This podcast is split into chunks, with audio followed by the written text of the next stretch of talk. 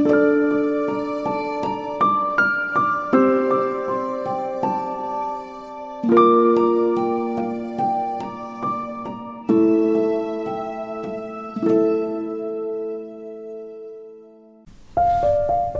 grüße dich wie immer ganz herzlich hier bei Teki, deinem Podcast für Bewusstsein, Gesundheit und Glück. Und heute geht es um die Flüchtlingsthematik, die ich schon öfter mal angekündigt habe. Ähm, es geht um persönliche und kollektive Traumen, die praktisch in dieser Thematik drin hängen und wie wirkt sich das aus in den heutigen Generationen und wie können wir das erlösen? Das soll unser heutiges Thema sein und ich freue mich sehr, dass du dabei bist. Vielleicht noch eine kleine, ein kleiner Hinweis zu den YouTube-Kommentaren fällt mir gerade spontan ein. Ich freue mich immer riesig. Ihr macht so wundervolle Kommentare. Es ist wirklich wunderschön. Mir geht das Herz auf. Ich habe meistens nicht die Zeit, auf jeden einzeln zu antworten, aber ihr seht ja immer die Herzchen und wo es ganz brisant ist, antworte ich auch mal persönlich und ähm, ich bitte euch nur, keine Links zu posten, weil die werden dann automatisch nicht freigeschaltet von uns, weil wir für die Links keine Verantwortung übernehmen und es eben auch oft dann keine ehrlich gemeinten Kommentare sind, sondern einfach nur Werbung sein soll, die sich da reinschleichen möchte. Ja, lass uns zu unserem Thema kommen. Was ist überhaupt eine Flüchtlingsthematik?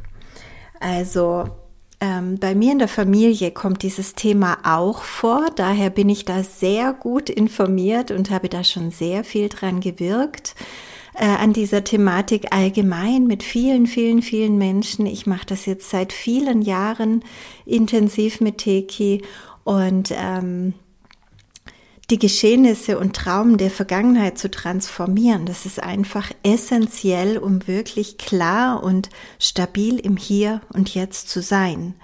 Ja, und viele Menschen können dadurch ihr Leben ganz grundlegend verändern, weil diese täglichen Auswirkungen nicht mehr da sind. Und so eine Flüchtlingsthematik, die hat wirklich ungeahnte Auswirkungen, sehr große Auswirkungen.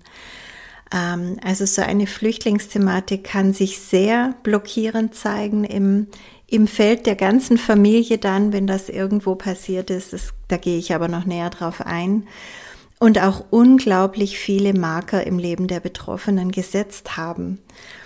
Also Flüchtlingstraumen sind wirklich wichtig. Die sollten wir uns anschauen und die kommen natürlich in der heutigen Generation, wenn wir jemanden behandeln oder auch uns selbst anschauen, bei ganz, ganz vielen Menschen vor, weil natürlich unsere, ja, bei manchen sind es die Eltern, bei manchen die Großeltern, bei manchen schon die Urgroßeltern, die Kriege mitgemacht haben, ja.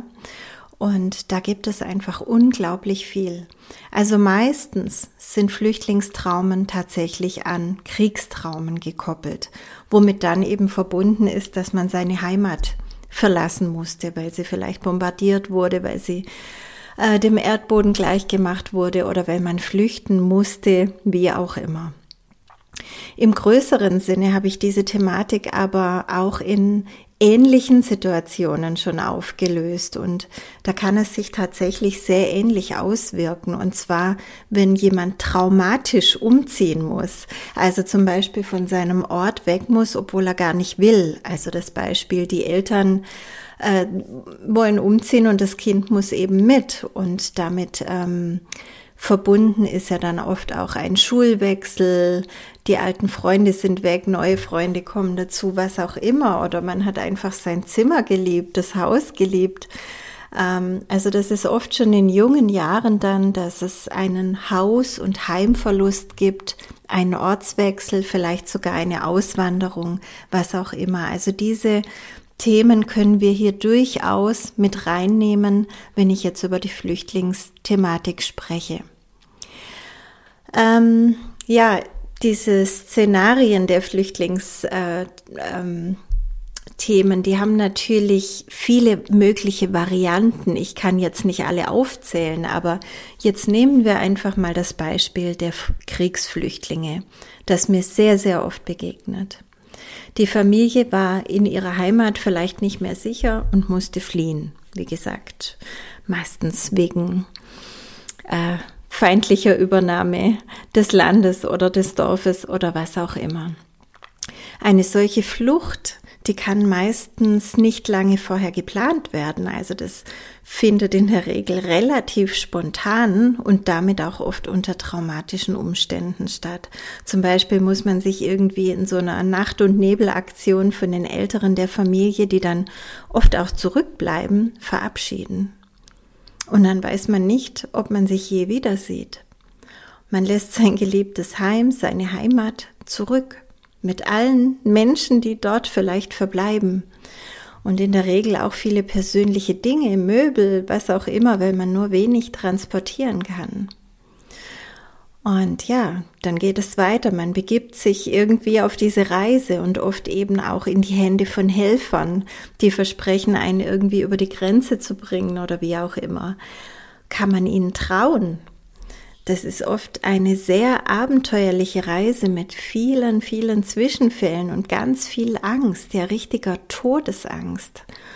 Und das ähm, muss ja irgendwie bewältigt werden. Also diese Reise an sich kann schon ein Riesentrauma sein.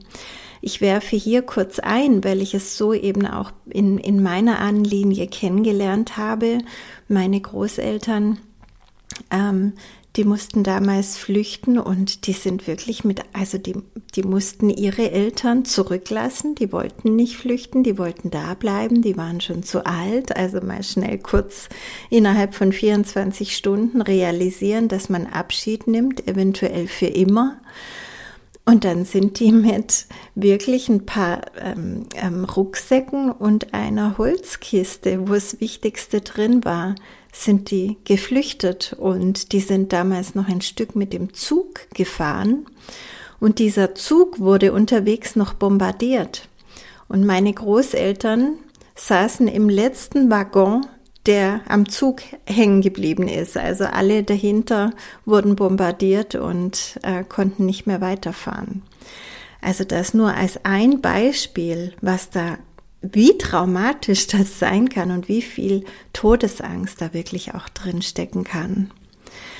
Ja, nach der Ankunft dann am neuen Ort zum Beispiel, ja, oder im neuen Land, sagen wir es so, ist ja dann auch nicht gleich alles rosig. Da kommst du ja nicht einfach im Schlaraffenland an, wo alles für dich da ist, sondern mit wenig bis gar nichts, was man jetzt mitgebracht hat, muss jetzt irgendwie ein Neuanfang gestartet werden. Man braucht eine Unterkunft, man braucht was zum Essen, man braucht eine Arbeit. Und ja, nicht zuletzt ist es dann vor Ort auch wichtig, ähm, die jeweiligen Sitten der neuen Heimat äh, kennenzulernen, damit man sich da irgendwie anpassen, einfügen kann. Ähm, das ist nicht nur wichtig in dieser Zeit, sondern vielleicht sogar überlebenswichtig, damit man da auch Hilfe und Unterstützung und so weiter bekommt und wirklich ankommen kann. Und ja, dann ähm, kommt die Thematik dazu, dass man ja ziemlich äh, gucken muss, wie man da wirklich reinkommt, weil für die Ortsansässigen ist man Ausländer und wird kritisch beäugt erstmal. Man muss sich erstmal beweisen. In der Generation des Zweiten Weltkrieges, da war das zum Beispiel dann durch Fleiß, durch Höflichkeit, durch Anstand möglich und auch indem man die Sprache schnell gelernt hat. Auch die Religion war wichtig. Ähm, man sollte sich zum Beispiel in Deutschland damals jeden Sonntag in der Kirche blicken lassen. Das hat schon viel hergemacht. Wenn man da nicht da war, dann hm, waren es halt vielleicht die Ausländer, die eine andere Religion auch noch haben, um Gottes Willen, ja. Ähm, und so wurden sicherlich auch bei manchen Menschen die eigenen Glaubensvorstellungen unterdrückt und man ging brav sonntags in die Kirche, um nicht aufzufallen. Ja, und viele dieser Geflüchteten, die sind gar nie wirklich angekommen und hatten vielleicht ihr Leben lang das Gefühl, nicht ganz hierher zu gehören. Andere sind vielleicht gut integriert mit Arbeit, Heim, Freundeskreis und allem drum und dran, haben aber insgeheim Sehnsucht nach der alten Heimat. Und wieder andere, die leben vielleicht über Jahre hinweg in der Angst, irgendwie gefunden zu werden und setzen dann alles daran, unsichtbar zu sein und nicht aufzufallen. Und du hörst vielleicht schon an diesen ganzen Beispielen, das ist eben das, was sich dann später auch genau so nochmal auswirken kann. Und es war jetzt nur ein Szenario. Es gibt ganz viele mögliche Varianten davon, aber die Auswirkungen sind eigentlich sehr klar. Lass uns mal gemeinsam einfach auf ein paar Beispiele blicken und das ist kein Anspruch auf Vollständigkeit, einfach nur, dass, dass äh, wir da so eine Brücke schlagen ins Heute. Also wie wirkt sich das Ganze eventuell über Generationen aus? Wichtig ist zu verstehen, dass wir als Familie energetisch gesehen ein System sind. Also ein gemeinsames Energiefeld, das über die Generationen und Zeiten und Orte hinweg vernetzt ist. Alles, was noch unerlöst ist in diesem Feld, das ist noch drin und es wirkt sich auf alle anderen Familienmitglieder aus entweder wirklich pauschal auf alle oder auf manche, die irgendwie mit diesem Thema mehr in Resonanz gehen. Jeder bringt ja auch wieder auf Seelenebene was mit, das Resonanz schafft. Und manchmal ist es auch tatsächlich so, dass einzelne Familienmitglieder gezielt Blockaden übernehmen, um sie zu erlösen. Also zum Beispiel das Enkelkind hat einen ähm, ganz, ganz engen, guten Draht zur Großmutter und dann geht es direkt über und die anderen kriegen gar nicht so viel damit, davon mit. Das kann alles sein. Also wir müssen einfach verstehen, diesen Körper hier, die haben wir von, den haben wir von dieser Familie auch bekommen, von unseren Ahnen. Und in unserem Zellbewusstsein sind all die Informationen enthalten. Also alle Traumen, Programme, Ängste und vieles mehr von unseren Ahnen, das schlummert da irgendwie in uns so lange, bis es durch irgendetwas reaktiviert wird. Und da möchte ich dir jetzt eben ein paar Beispiele nennen. Eine Reaktivierung kann zum Beispiel schon von Geburt an da sein, wenn das Kind nicht erwünscht war, weil dann hat es schon das Gefühl der Ablehnung im Mutterleib erfahren und so kommt es eventuell schon, wie gesagt, vor der Geburt zu einer Reaktivierung der Zeit, in der man sich fremd und nicht zugehörig gefühlt hat. Aber natürlich können auch ähnliche Situationen der Ablehnung im ganzen Leben immer wieder auftreten. Vom Hineinfinden in den Kindergarten oder in die Schule, später dann in Klicken, Sportvereine, was auch immer. Immer wenn man der oder die Neue ist, ist das ein ganz spezielles Gefühl. Und beim einen, der da keine Vorbelastung hat, wird es einfach so hingenommen und gemeistert und gut ist. Und wer da eine Vorbelastung hat, der bekommt dann eben auch eventuell Ängste und äh, merkt, dass sich da irgendwas verändert, also dass man da nicht so gut damit umgehen kann. Also da können einfach die Ängste und Programme aus dem Trauma reaktiviert werden. Ja, dann kann natürlich starkes Angepasstsein ebenfalls eine Auswirkung sein, denn wenn wir unterschwellig immer in Angst sind, ähm, sonst irgendwie aufzufallen oder gar aufgespürt zu werden oder stark abgelehnt zu werden, dann achtet man natürlich sehr stark darauf, wie alle anderen zu sein und ja nicht aufzufallen. Manche Menschen haben eine re regelrechte Todesangst, wenn sie sich gegen irgendetwas oder mehrere Menschen stellen sollen. Und es ist auch kein Wunder, weil in dem Urtrauma oft diese Todesangst drin ist. Und wenn das Urtrauma reaktiviert wird, dann fühlt man auch diese Todesangst wieder. Und ich habe das auch in den letzten zwei Jahren beobachtet, dass viele, viele Menschen wirklich nicht einverstanden waren mit dem, was da lief. Aber sie hätten sich nicht dagegen stellen können. Das wäre nicht gegangen. Das, das war einfach das hat sofort Todesangst, eine ganz existenzielle Angst in ihnen ausgelöst.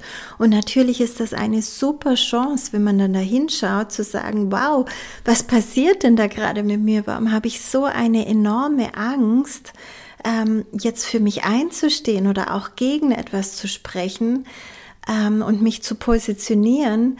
Ähm, ich gucke mal nach der Ursache und dann kann man so etwas lösen und man ist dann viel stabiler und klarer bei sich. Aber wer das eben nicht tut, weil er vielleicht auch gar nichts davon weiß, lebt einfach dann immer wieder getrieben davon, wie alle anderen zu sein, nicht aufzufallen und bis hin zu wirklich unsichtbar sein, was ich vorhin auch erwähnt hatte, dieses Unsichtbarsein, ähm, das kann sich wirklich auch so auswirken, dass Menschen ja irgendwann beschlossen haben, eben, eventuell auch schon in der Ahnenlinie begründet oder auch in diesem Leben, die Welt ist gefährlich und ich will unsichtbar sein. Es könnte mir etwas geschehen, wenn man mich wiederfindet, wenn man mich erkennt, wie auch immer. Ich will unsichtbar sein. Und es sind dann oft die Menschen, die das Gefühl haben, hey, ich werde immer übersehen, ähm, kein Mann sieht mich oder keine Frau sieht mich oder im Restaurant warte ich ewig, bis ich bestellen kann oder wenn ich irgendwo äh, im Straßenverkehr bin, keiner lässt mich rein oder keiner lässt mich über die Straße. Also das sind dann alles so, so Spiegel, die man da erleben kann, was auch wieder eine Einladung des Lebens ist. Schau hin, woher kommt das? Warum wolltest du irgendwann mal unsichtbar sein? Und es führt uns immer wieder zu ähnlichen Urtraumen. Ja, in Beziehungen kann sich so ein gewisses Fluchtverhalten auch zeigen. Das ist spannend, weil da habe ich auch unzählige Beispiele erlebt, wo das wirklich so war. Ähm, es ist einfach dann eine Angst da, wieder eine Trennung zu erleben. Und das kann dazu führen, dass man sich erst gar nicht einlässt auf etwas Tiefes oder gar Dauerhaftes. Man ist immer so ein bisschen auf der Flucht, damit es nicht wieder so weh tut. Und dieses Fluchtverhalten, das kann sich genauso bei Arbeitsstellen, bei Wohnungen, bei Häusern, bei Orten oder gar Ländern zeigen. Wenn man immer wieder wechselt und immer wieder was Neues braucht, dann lohnt es sich wirklich näher hinzuschauen, ob das wirklich ehrlich ist oder nicht, weil Natürlich darf das auch so sein. Man darf in Bewegung bleiben, ja? Aber es sollte nicht getrieben sein. Denn dann sind wir nicht frei. Also weißt du, manche Weltreisende, das sind wirkliche Abenteurer. Die, die wollen einfach die Welt sehen. Da steht es im Seelenplan. Entdecke, erforsche, mach das. Aber bei anderen, da sieht es nur oberflächlich so aus. Und wenn du unter die Fassade blickst, dann haben sie schlichtweg Angst davor, sich irgendwo niederzulassen, normal zu sein, ja, in Anführungszeichen, ähm, und irgendwo, ja, sesshaft zu werden, was sie dann vielleicht wieder verlieren könnten. Und so bleiben sie lieber immer in Bewegung und meist rechtfertigen sie das dann mit ihrer Freiheitsliebe. Auch bei den vorangegangenen Beispielen mit ähm, Beziehung zum Beispiel. Ich, ich brauche mehr Freiheit, ich bin mal wieder weg, ja. Aber man sollte eben, wie gesagt, immer tiefer blicken und wirklich sehen, ob es so ist oder ob es da etwas zu transformieren gibt, weil ganz ehrlich, wenn das nur getrieben ist, das macht einen fertig auf Dauer. Und wenn man das lösen kann, das heißt ja nicht, dass man sich morgen jetzt das ich sag mal äh, überspitzt, das spießige Einfamilienhaus mit dem Garten und dem Hund und dem englischen Rasen und so weiter und jedes Jahr an den gleichen Ort in Urlaub fahren antun muss. Ja, man kann ja immer noch wilder bleiben und interessierter bleiben oder mehr reisen oder was auch immer, aber dann ist es frei dann ist es nicht mehr getrieben und das ist ein riesiger Unterschied. Also da kann wirklich eine ganz tiefe Ruhe reinkommen ins System des Menschen, wenn diese Wurzeln wieder wachsen dürfen, wenn man wieder erlaubt, dass das Trauma der Entwurzelung aufgelöst ist und man sich auch wieder verwurzeln kann. Dieses grundsätzliche Trauma der Entwurzelung, das kann auch in vielen Situationen reaktiviert werden. Immer wieder zum Beispiel durch einen unerwünschten Umzug, habe ich ja schon genannt. Egal warum, egal ob die Eltern sich getrennt haben, ob es finanzielle Gründe waren, im Fokus steht, ich wollte nicht umziehen, ich musste mein Zuhause verlassen. Oder auch andere Entwurzelungen wie Schulwechsel, Jobwechsel und so weiter.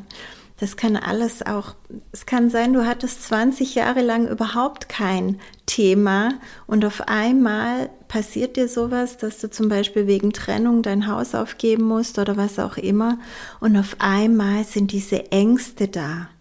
auf einmal sind sie da und vorher waren sie nie da. Die Menschen sagen dann auch oft, was ist denn mit mir los? So kenne ich mich gar nicht. Und es ist dann nicht nur das Trauma der Trennung, sondern da wurde ein Urtrauma dieser Flüchtlingsthematik eventuell reaktiviert. Und da sollte man sehr sorgfältig hinschauen. Ganz oft haben Menschen dann, die eine Flüchtlingsthematik selbst erlebt haben oder in der Ahnenlinie eben haben, also das ist eigentlich egal, weil es fühlt sich in der Tiefe auch an wie selbst erlebt, die haben oft ein starkes Minderwertigkeitsgefühl. Also das sind die Menschen, die immer meinen, nicht gut genug zu sein oder nicht genug zu geben, beziehungsweise nicht genug zu geben zu haben, weil sie ja überhaupt nicht gut genug sind und so weiter. Und es liegt eben auch daran, dass man sich da irgendwo in dieser Flüchtlingsthematik ähm, vielleicht zu sehr angepasst hat und zu sehr auch Angst hatte, mh, mm, eben nicht angenommen zu werden, wenn man anders ist. Ähm, der Vollständig halber sei noch erwähnt, dass sich natürlich auch Flüchtlingstraumen äh, aus anderen Inkarnationen auf uns auswirken können. Unsere Seele nimmt genauso alle Erfahrungen mit, die dann noch im Feld sind, in unserem Feld, bis sie erlöst werden. Die Auswirkung ist aber dieselbe, nur die Herkunft ist anders. Und ja, wer schon mein Seminar gemacht hat, ähm, weiß, dass ich Ahnenlinie und Seelenlinie immer ganz gleichwertig behandle, weil es immer sein kann, wenn wir im Jetzt irgendein Trauma transformieren wollen, dass es entweder aus der einen oder der anderen Linie kommt. Das ist für mich ganz gleichwertig, aber ich muss sagen, hier im Bereich dieser Flüchtlingsthematik, da ist es ganz klar die Ahnenlinie, die da viel, viel mehr hergibt. Also das sind aus meiner Erfahrung mit ganz vielen Menschen sind es bestimmt 80 oder sogar 90 Prozent ähm, der Flüchtlingsthematiken kommen da wirklich ähm, aus dem Feld der Vorfahren. Ja, kommen wir mal zum Thema, wie erlösen wir das Ganze jetzt? Wenn du jetzt noch zuhörst, dann gehörst du ziemlich sicher zu den Menschen, die mit einem oder sogar mehreren dieser Punkte, die ich da jetzt aufgezählt habe, in Resonanz gehen. Und die gute Nachricht ist, dass man diese Energien ganz einfach und schnell transformieren kann. Indem das Urtrauma transformiert wird, ist die Wurzel gezogen. Und dieses Urtrauma kann, wie gesagt, in der Ahnenlinie oder in einer anderen Inkarnation oder sogar natürlich in diesem Leben sein, wenn es die eigene Flucht war. Und es bedeutet, alle Auswirkungen verlieren direkt ihre Basis und lösen sich ebenfalls auf, weil die Wurzel gezogen ist. Ähm, es gibt auch einige Fälle, wo vielleicht noch eine gewisse Zeit das Ganze abgeschwächt erlebt wird. Also man merkt, okay, ich fühle mich noch ein bisschen so, aber nicht mehr so ganz.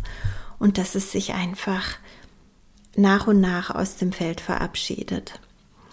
In ganz seltenen Fällen habe ich es aber auch erlebt, dass es darüber hinaus noch was zu tun gibt. Und zwar gibt es gewisse Restenergien, die schon von einem selbst praktisch so intensiv erlebt und ausagiert wurden, dass es sein kann, dass diese Energien auch ohne die ursprüngliche Wurzel, also das Urtrauma, weiter bestehen können. Die haben sich sozusagen schon selber fortgepflanzt, Ableger gebildet. Und ähm, die sind dann zum Teil des eigenen Feldes, also der eigenen Programmierung geworden. Und äh, dann hilft es, sich diese wirklich ganz genau anzusehen und ganz gezielt umzuprogrammieren. Das merkt man dann in der Regel in der Phase, nachdem das Urtrauma transformiert wurde. Entweder zeigt es sich direkt in der Behandlung oder man kann sich selbst beobachten in den nächsten Wochen, was hat sich verändert und was ist noch da, wo dürfen wir noch mal ran. Wenn du selber Teki kannst, dann weißt du jetzt, wie das geht. Du weißt jetzt genau, was du zu tun hast. Es ist ganz einfach. Wenn du kein Teki machst, dann hast du vielleicht selber irgendeine Methode, mit der du gut wirken kannst, dann probier es einfach damit aufzulösen und bleib wirklich so lang dran, bis du dich wirklich frei davon fühlst. Wenn du Hilfe möchtest, dann kannst du dir auch von jemandem helfen lassen, der Teki-Behandlungen anbietet. Du findest da auch auf unserer Homepage eine Auswahl. Ja, ich möchte die Frage noch in den Raum stellen, ist das eventuell sogar ein kollektives Urtrauma? Kennst du die Geschichte der Vertreibung aus dem Paradies? In der Genesis wird beschrieben, wie Adam und Eva, unser erstes Menschenpaar, aus dem Garten Eden, also dem Paradies, vertrieben wurden. Im Buch Exodus findet man die Geschichte vom Auszug aus Ägypten, eine weitere Flüchtlingsgeschichte mit jahrzehntelanger Heimatlosigkeit. Und wir sehen heute für alle greifbar, wie sich das für die Nachkommen sogar bis heute auswirkt, ganz gravierend und teilweise immer noch kriegerisch. Und es gibt viele, viele weitere Völkerwanderungen, die historisch aufgezeichnet wurden. Da müssen wir auch nicht unbedingt in die Bibel oder in religiöse Texte blicken. Es gibt auch von Homer zum Beispiel die Odyssee, äh, da wird die Geschichte des Königs Odysseus erzählt, der nach dem Krieg wieder heimgekehrt ist.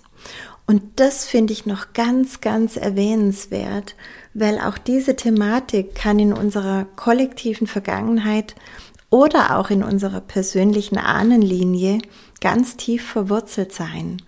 Denn auch die Heimkehrer waren ja entwurzelt, wenn sie nach vielen Jahren wieder in ihrer ursprünglichen Heimat waren. Verstehst du, die mussten die Heimat verlassen, egal aus welchem Grund, sind in den Krieg gezogen, haben da ganz viel erlebt und dann auf einmal kommen sie wieder zurück in ihre Heimat. Sie sind aber nicht mehr dieselben wie vor ihrer Abreise und sie können die Lücke, die da entstanden war, nicht einfach wieder schließen. Da muss ein persönlicher Prozess erstmal durchlaufen werden, weil das ist, also ich sehe das so gespalten dann, ja, du warst da, dann warst du jahrelang woanders, das ist die Lücke, hast dich in dieser Zeit enorm entwickelt, vielleicht auch multiple Traumen erfahren. Und dann bist du auf einmal wieder zurück, aber es ist eben nicht mehr so wie vorher, weil du hast dich verändert, du bist nicht mehr derselbe. Und das fällt manchmal an dem Ort, wo man eigentlich zu Hause ist, noch viel mehr auf als in der Fremde. Da merkt man ganz genau, was eigentlich mit einem passiert ist. Also kann es sein, dass wir unsere Flüchtlingstraumen so lange immer und immer wieder reinszenieren, weil wir uns so sehr nach diesem Urzustand der Einheit des Paradieses sehnen für mich ist das Paradies die Erinnerung ans vedische Leben. Also dieses Leben im Einklang mit der Natur, im Einklang mit allen Lebewesen, ganz bewusst und liebevoll. Und kann es sein, dass wir dieses Urtrauma noch transformieren dürfen, um das wiederherzustellen? Lass das mal wirken. Ich möchte dir zum Ende noch sagen, dass wir ganz, ganz viel Hilfe derzeit aus der jetzigen Zeitqualität bekommen. Seit einigen Jahren ist das Feld des Flüchtlingsthemas wieder offen, für uns alle präsent, denn durch die ständigen Kriege überall und diese Begleiterscheinungen, die natürlich teilweise auch initiiert sind, keine Frage, kommt das Thema hauptsächlich hier in Europa wieder auf. Millionen Flüchtlinge strömen aus aller Welt nach Europa und wir können eigentlich nicht mehr wegsehen, oder? Wir können es nicht mehr ignorieren. Und ich möchte mich an dieser Stelle bewusst nicht mit den Ursachen dieser weltlichen Herausforderungen beschäftigen, sondern direkt das Energetische beleuchten. Und im Energetischen ist es eine Riesenhilfe für alle, die eine Flüchtlingsthematik irgendwo noch im Feld haben und sogar für die kollektiven Felder, die da noch erlöst werden möchten. Diese Jahre ermöglichen es uns, dass die in uns schlummernden Energien im Zellbewusstsein jetzt reaktiviert werden, hochkommen, dass wir sie wahrnehmen können, dass wir sie anschauen können und natürlich, dass wir sie erlösen können. indem wir sie nicht mehr unterdrücken können, weil sie sich ja bereits als Spiegel auf der kollektiven Leinwand unseres Lebens manifestiert haben, wird uns ein Riesengeschenk gemacht. Das Leben macht immer Geschenke. Das sind immer Einladungen zur Vollständigkeit, zum Ganzwerden. Und gleichzeitig machen wir der Welt ein Riesengeschenk, wenn wir jetzt den Mut und die Liebe auch aufbringen, diese Themen anzuschauen und zu transformieren. Denn das verändert wiederum die Wahrnehmung unserer kollektiven Realität. Und wie ich es immer sage, kein Trauma ist zu klein, um nicht einen wichtigen Einfluss auf alles zu haben. Wir können die Dinge immer nur in uns lösen. Es gibt nichts, das wirklich außerhalb existiert. Und falls du das noch vertiefen möchtest, empfehle ich dir meinen Podcast zum irdischen und kosmischen Stammbaum. Da rede ich auch noch über die aktuelle Zeit in Verbindung mit Ahnen- und Seelenthemen.